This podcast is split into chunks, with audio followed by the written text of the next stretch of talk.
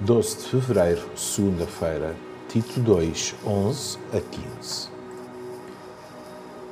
Pois já se manifestou a graça de Deus, que é de salvação para toda a humanidade. É esse amor que nos ensina a deixarmos a descrença e a abandonarmos os desejos mundanos, para levarmos neste mundo uma vida honesta, justa e piedosa. Também nos ensina a viver felizes na esperança de que se há de cumprir o que nos prometeu, que é a manifestação gloriosa do nosso grande Deus e Salvador Jesus Cristo. Foi Ele que se entregou à morte por nós, para nos libertar de toda a maldade e purificar para si mesmo um povo que lhe pertença em exclusivo e se dedique a fazer o bem.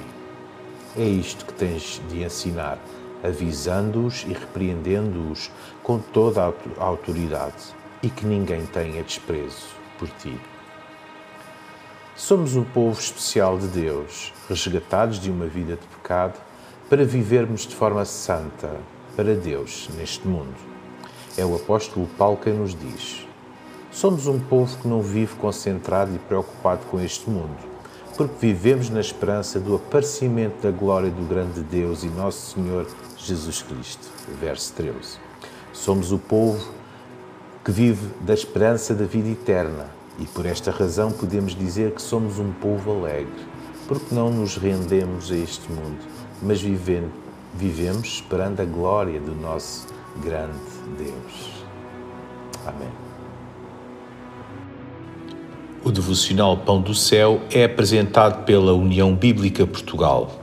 A União Bíblica Portugal é uma organização cristã, internacional e interdenominacional que usa a Bíblia para inspirar crianças, adolescentes e famílias a conhecerem Deus.